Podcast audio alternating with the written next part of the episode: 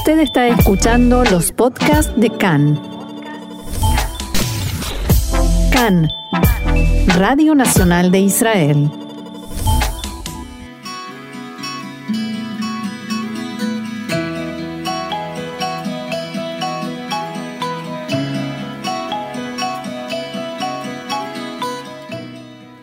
Café Literario, una pausa con buenos libros y la mejor compañía, con Orna Stoliar. Y es momento de literatura israelí aquí en Cannes, Radio Nacional de Israel. Como siempre, con buen café, sobre todo con este tiempo tan fresco y lluvioso, y con la excelente compañía de nuestra experta en la materia, Orna Stoliar. Hola Orna, ¿cómo estás? ¿Cómo estás, Roxana? Tanto tiempo, con tantas cosas que pasaron. Así es, ¿eh? tanta política y tanto Medio Oriente no nos deja tiempo a veces para las satisfacciones de la vida, esas esos pequeños gustos que uno se da cuando lee un buen libro, conoce un buen autor, como el que nos convoca esta vez, que es Aaron Meged. ¿Qué nos podés contar sobre él?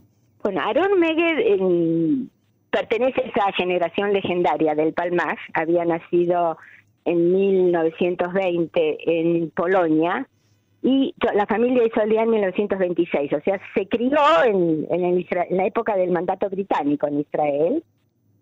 Pertenece a esa generación del Palmaj, de la que ya hablamos eh, muchas veces, que eran, como decían ellos, en una mano la espada y en la otra la pluma, porque y la mayor parte de ellos empezaron a escribir en aquello, en aquellos tiempos y una vez que terminó la guerra de la independencia se declaró el estado y todo el mundo tuvo que volver a la vida rutinaria que no era nada fácil por cierto eh, continuaron con la tarea literaria y eh, él siguió escribiendo hasta una edad muy avanzada. Como les dije nació en 1920 y murió en el 2016, hace muy poco tiempo. Sí, y relativamente tuvo una fama en algún momento, una, digamos, eh, hasta popularidad que después decayó. ¿No? Así es, em, de alguna manera las generaciones literarias se fueron renovando.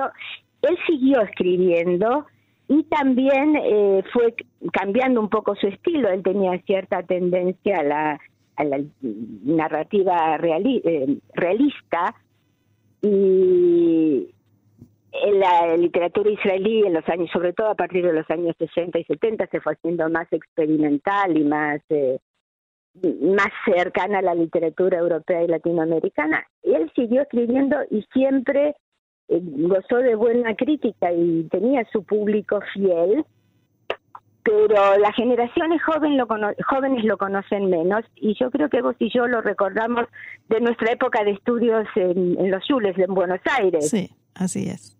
Porque no revelemos cuántos años tenemos. No, para nada, no tengo ninguna intención. eh, había sobre todo un cuento que se llama en hebreo Yad Vashem, que fue traducido, aparece en muchísimas antologías yo quiero referirme específicamente a este cuento, pero no solo a él.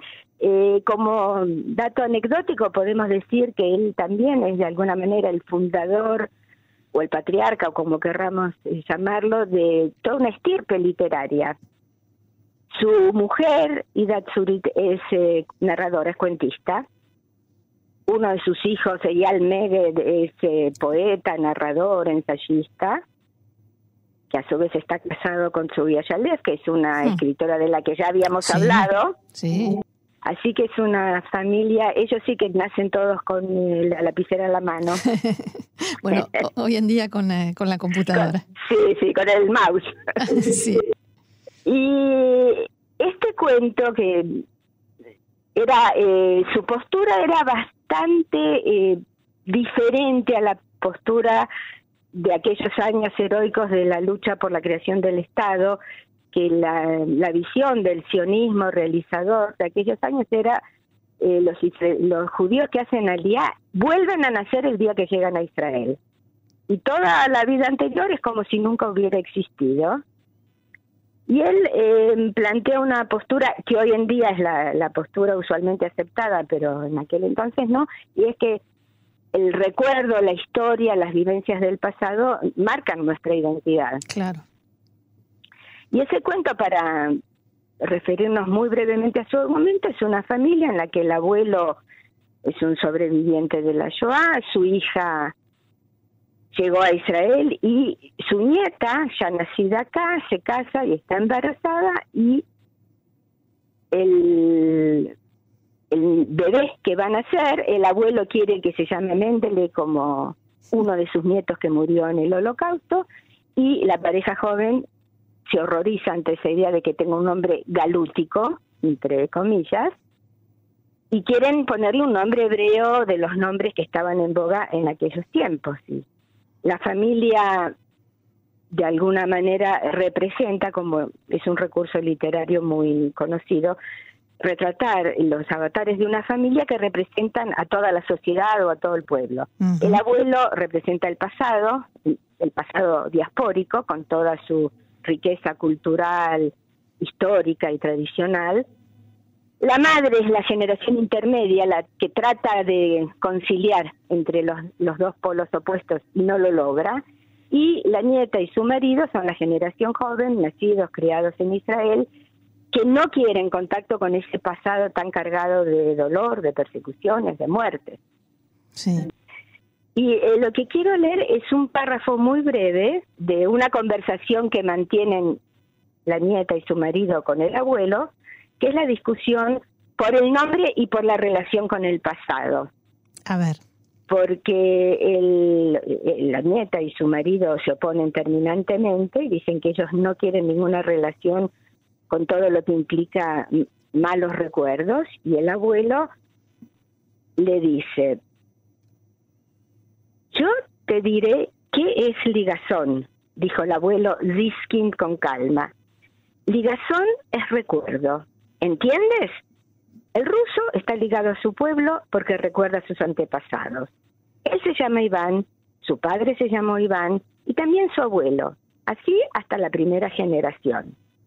Y ningún ruso dirá que a partir de hoy dejará de llamarse Iván, como se llamaron su padre y su abuelo, porque él es el primero de un nuevo pueblo ruso que nada tiene que ver con los ivanes. ¿Entiendes? Pero eso nada tiene que ver, dijo Yehuda impaciente. El abuelo meneó la cabeza. Y tú, tú tienes vergüenza de que tu hijo se llame Mendele, por si eso te hiciera recordar que hubo judíos que se llamaron con ese nombre. Estás convencido de que es un nombre que tiene que ser borrado de la faz de la tierra que no quede de él recuerdo alguno. Se calló, suspiró muy hondamente y dijo, Oh hijos, hijos, no sabéis qué estás haciendo. Estáis concluyendo la obra empezada por los enemigos de Israel. Ellos suprimieron de este mundo los cuerpos y ustedes su nombre y su recuerdo. Que no haya continuidad, ni testimonio, ni memoria. Ningún recuerdo. Diciendo así, se levantó, tomó su bastón y con pasos largos se dirigió a la puerta y salió. Y esta discusión sobre la tradición y continuidad por un lado y la renovación por otro eh, sigue vigente, ahí tal vez con otros, otras características. Por supuesto, pero, muy duro. O sea, esa frase de que ustedes completan lo que nuestros enemigos empezaron es fuertísima es muy fuerte. Este cuento en el, su original en el hebreo se llama Yad Vashem, la traducción se llama El Nombre, eh, y nosotros sabemos, no es casualidad que el, museo del hmm. holocausto se llama Yad Vashem. Yad, en términos bíblicos, es un monumento recordatorio. Sí. Yad Abshalom, como el Kibbutz, Yad Mordejai y otros. O sea, que quede un testimonio, que quede un nombre que recuerde a los que ya no están. Pero por otro lado, al mismo tiempo, quien nace ya con ese nombre tiene una carga que al parecer sus padres no le quieren imponer. Por supuesto, porque es un dilema que en realidad no tiene solución. Y eh, porque haga lo que haga, siempre va a haber alguien que se va a ver perjudicado y alguien. Eh, eh, yo creo que en la Argentina lo vimos muy bien en las generaciones de judíos inmigrantes, cómo iban cambiando los nombres frecuentes. Los primeros que llegaron tenían nombres que eran en su mayoría nombres bíblicos, históricos, Después había una generación intermedia que decían, bueno, busquemos un nombre que empiece con la misma letra o que suene parecido, pero que no, no sea tan, tan de inmigrantes. Después llegó la moda de, de los nombres que estaban de moda en la Argentina y después empezaron los nombres hebreos modernos, no los de personajes bíblicos, eh, que ya son, eh, y ya después habrá otra generación. Pero eso, esa transición se nota muy claramente. Así es. Eh, volviendo a Aaron Meged, ¿qué más tenemos en español? Bueno, tenemos pocas cosas, lamentablemente. Él eh, también en aquellos años escribió una obra de teatro, Gedba de Ani, esa sí estaba traducida y también circulaba por antologías. Y en, en, los, en los movimientos juveniles se solía representar algunos fragmentos. Y con esta obra eh, pasó algo muy curioso, o sea, eh, era una obra de teatro, dije, y después se adaptó a una serie de televisión, que fue la primera serie hecha en Israel con temas israelíes, de, aquellos primeros años de la televisión. La televisión eh, empezó en Israel las transmisiones públicas en 1968, después de la Guerra de los Seis Días, y esta miniserie o serie fue de los años 70 pero en la adaptación se hicieron obviamente muchos cambios. Entonces, eh, no estaba de acuerdo con que llegara el nombre original, Hedva Bani, Hedva y yo.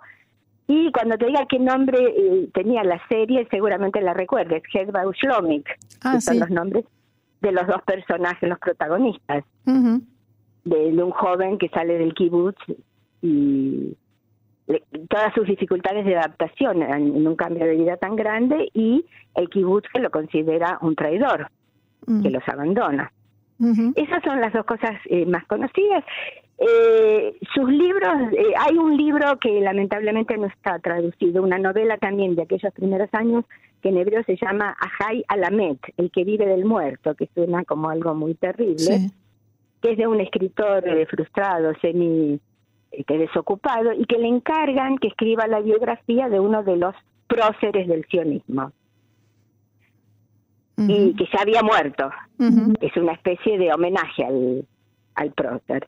Y entonces él, en, para poder escribir la biografía, por un lado lee libros, artículos, notas, y por otro lado va a entrevistar a la gente que lo conoció, su familia, sus amigos, y ahí empieza a descubrir muchas facetas de su personalidad, de su conducta y de su vida que no no se corresponden exactamente con la imagen pública que tenía. Mm.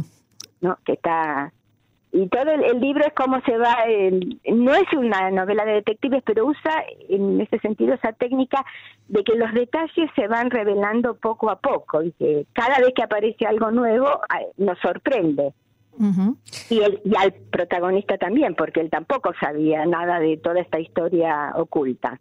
Claro. lamentablemente no está traducido al castellano.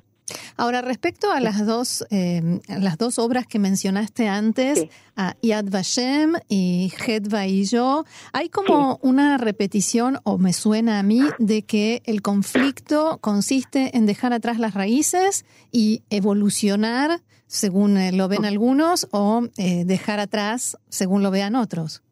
Claro, porque en realidad los conflictos de identidad son universales.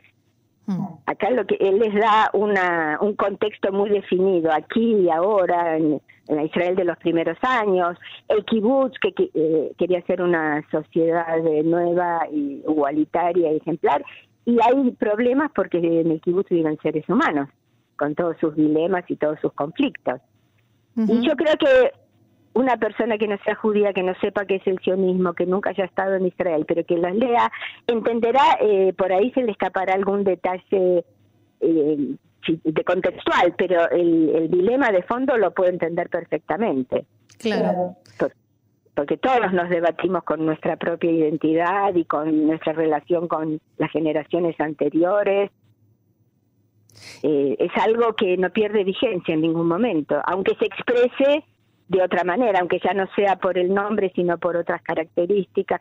En Israel era muy frecuente hebraizar el apellido, que en realidad es eso mismo. Claro, pero en realidad siempre está el que vive como una traición al que se fue del kibutz o al que decide no ponerle a su hijo el nombre de sus antepasados.